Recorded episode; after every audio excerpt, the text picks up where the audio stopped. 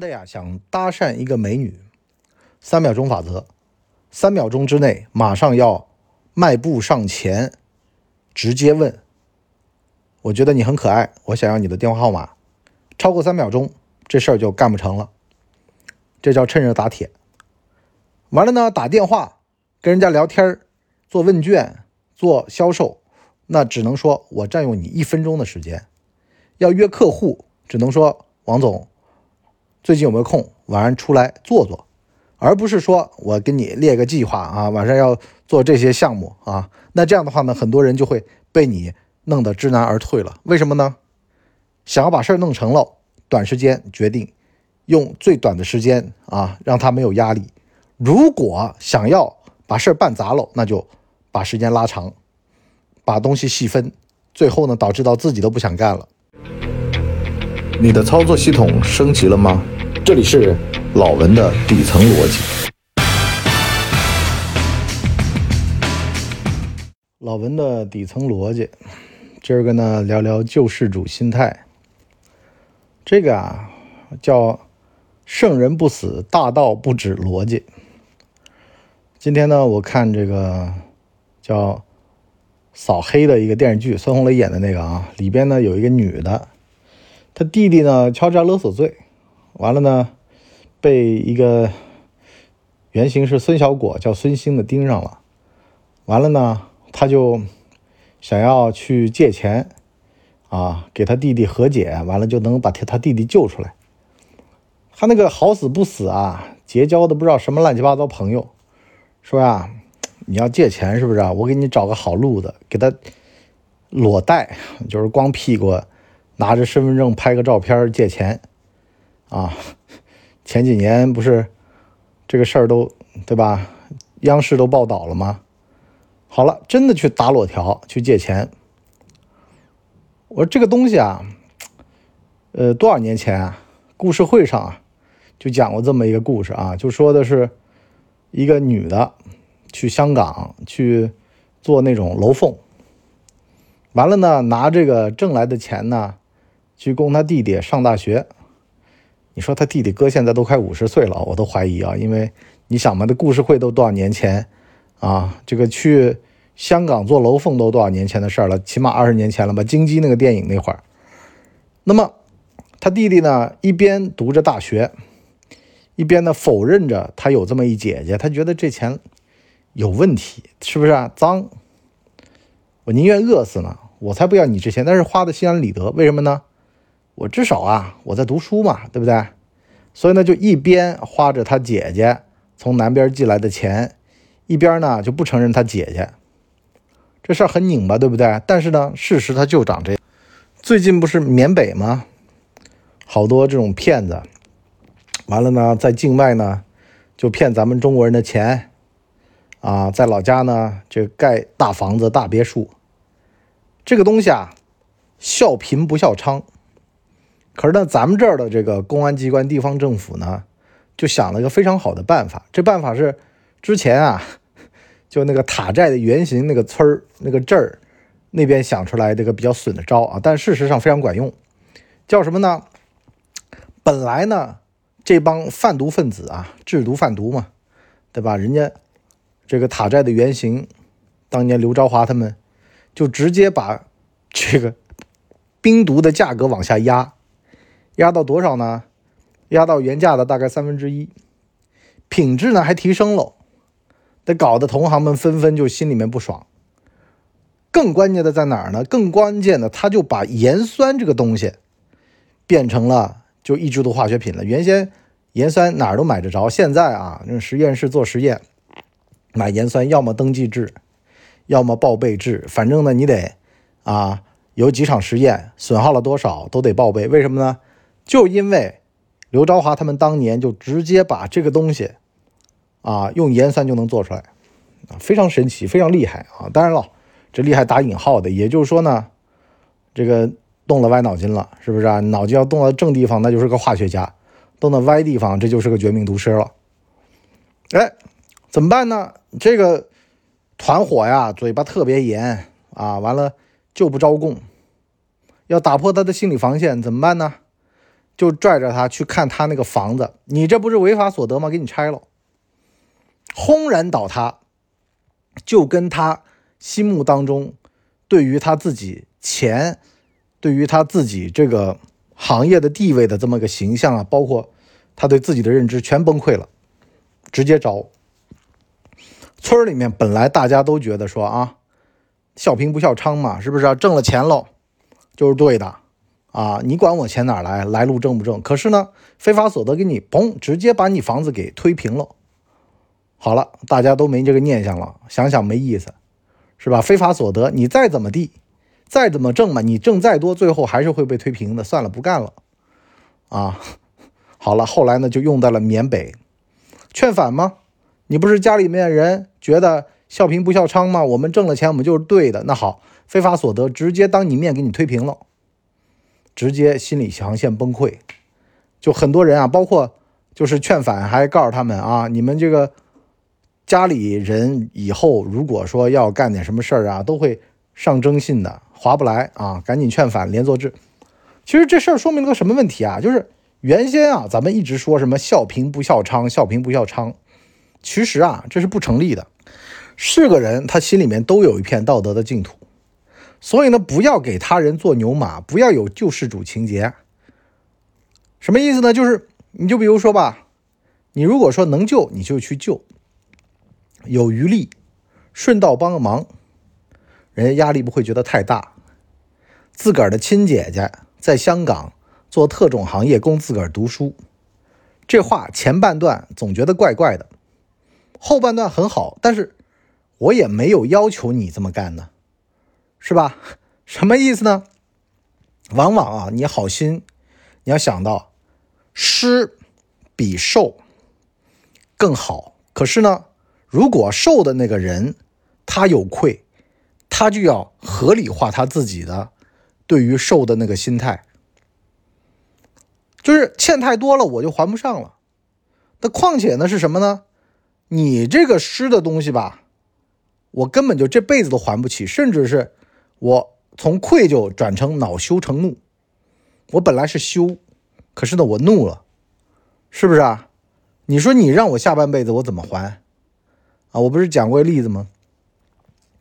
修录音机，那哥们儿呢，直接给我手造弹簧，我录音机一买两百块钱，他给我手造弹簧报价两百五，我直接恼羞成怒啊！我说你给我买个工业弹簧不就行了吗？两毛五。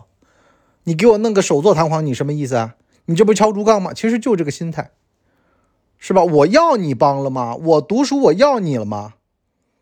啊，你觉得救世主你伟大你了不得啊？我要你这样了吗？我本来我不知道我挺好的，可是我后来知道了，你居然是做那个挣来的钱，这是我抬不起头的，是不是啊？我本来我在想，我家里人我正正经经挣的钱，我花的我挺高兴的，可是。突然，啪，家里房子被推倒了。转头，村里面人说：“啊，身边小伙伴说，你们家贩毒的，啊，你们家这个房子就是被政府推倒的，一辈子在村里面抬不起头。那从而呢，这个挣钱的这个人的内心也就崩塌了。本来他觉得没无所谓啦，对不对？不要管来路啦，我挣到了钱了，笑贫不笑娼了，我是娼又怎么样了？可是违法所得。所以啊，我一般情况下面啊，说帮人这个事儿啊。”就是有余力帮一帮，那大家压力都不太大。这其实啊，人类的心理很奇怪的。你说你给人家送点东西啊，送个礼，你必须得装出顺便的样子。为什么呢？打消他内心对于这个压力的存在的这个痛苦，是不是啊？哥们儿，我专程到你们家楼下给你送那么一东西，你在想这得欠多大人情啊，是吧？我要你这样了吗？往往有的人就会说我不在家，不好意思啊，啊，你拿回去，谁知道呢？谁知道你怀抱着什么心思呢？是吧？搞得这么，就是舔的这么狠。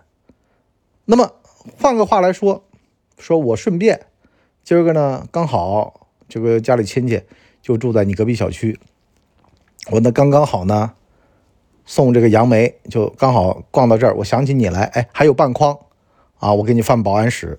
这哥们儿受的心安理得，是吧？顺带的，没多大压力啊，顺理成章的，是不是顺手的？我就刚好啊，家里亲戚来了，或者说去农村逛了一趟，手上就拎了这一只鸡，这没什么。你说啊，哎，我一个农民，我花了我三年的这个全家收入，我给你弄了一个波龙，啊，还趁新鲜呢，是不是啊？我现在给你带过来。巴巴的在那搓着手，说我儿子那工作的事儿，这就要人命了，啊，这就是什么呢？这就是猫的报恩，人类在那恶心死了。一大早起来，一个血葫芦一样的老鼠头放在床头，这猫还说这玩意儿是好东西。那能理解的，或者说觉得猫可爱的，倒也无所谓，是吧？想想挺荒谬的。可是有的可能 难以接受的，他就吓都吓死了，不知道一个血葫芦的老鼠头。扔在你床头，还巴巴的看着你，觉得你应该为此而感动。所以萨特说嘛：“他人即地狱，是吧？你不要以己度人，用自己的角度去考虑问题，从自身的角度出发。我要给他最好的东西，那他要吗？而且吧，他就算要，他也得心理压力最低的时候要。就这玩意儿啊，我并不是特别想要，他硬塞给我的，或者呢是。”他呢也只是顺便过来一趟啊，就是没有那么大的这种特地的这种所谓的东西啊。除了自个儿的父母特地会跑过来，一般人如果特地跑过来，肯定抱着目的。你说那些女孩子为什么能接受舔狗呢？是因为这个舔狗啊，它也不会给你造成太大的压力。舔狗正常情况下最多也就拉拉手，连亲个嘴都不敢，是吧？这才配叫舔狗。如果这男的上来就要求，哎，晚上看电影，哎，酒吧，哎，那个待会儿身份证带上，哎，那个看完电影可能待会儿就回不去了，还你说哪个女的敢呢？是不是？这压力就来了呀。所以呢，压力它其实也是一种筛选机制。糊里糊涂的人，他才会觉得人家专程给他送个东西，啊，是很贴心的一种表现。明白人就知道了，这里面有坑。啊，无论以后怎么还，或者以后怎么交往，这个对方都有问题，是不是啊？面对这种专程的，是不是啊？贴上来的，那必须得小心。很多这种明星啊啊，小鲜肉啊，都死在这种粉丝的无私无私的供养上面了。怎么可能会无私呢？越是说的无私，他越求回报，就像。家里的父母一样的是吧？哎呀，我对我孩子无私。你越这么说的人，你要知道他肯定有私，他肯定想回报。哎呀，我对我小孩没有要求的，那就有要求了。我对我小孩没多大期待，那就有期待了。所以呢，我们就上半集啊讲压力讲完了，我们下半集讲顺水推舟法则。跟女孩子相亲见面，最好的办法是什么呢？喝杯咖啡。啊，就是那种随时能走的路子，大家压力都不大。你别说点一桌菜，啊，这桌菜嘛没吃完就浪费，是吧？完了牙上粘那个菜菜丝儿，你又觉得不优雅，是不是？就是让大家进入到一个随时都能走，或者你想嘛，那种电话打电话啊，先生给我一分钟，是吧？给我两分钟啊，麻烦您就是占用一点点时间。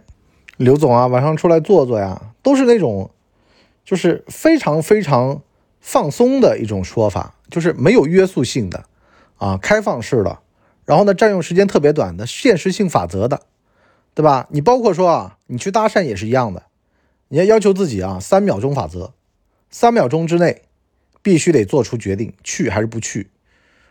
一旦超过三秒钟，你这人的压力就马上来了。可是三秒钟之内，你连想都没想，你就出去了。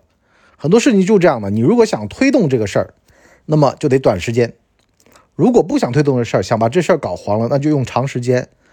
就这么个法则啊！我占用一会儿会儿，是吧？晚上就喝个咖啡，这种都是能成事儿的，因为把头已经开起来了。可是如果想把头掐灭，你就说啊，晚上我们要不然啊，先喝酒，然后再吃饭，然后再什么呢？对方一听，哎呦，这冲突了，是不是啊？这可能九点我不行。可是你就说晚上出来坐坐，开放式。啊，或者说我们就聊个半个小时，聊个五分钟，是不是？人家那压力就不大。所以呢，这个推动事情的这种逻辑呢，我们在我们的下半集来跟大家聊啊。如果你在实际的这个生活过程当中发现啊，你老是推动不了事儿，那你就可以过来听这集我们老文的底层逻辑第一季啊。我们下半集再见，拜拜。哎呦，节目听完了，我是麻辣电台的台长杰森，欢迎大家添加干嘛电台官方微信，微信 ID 是文博小号的全拼，加入我们的社群，一起交流成长吧。干嘛电台扫清你人生路上的所有坑，付费订阅请关注微信订阅号干嘛播客。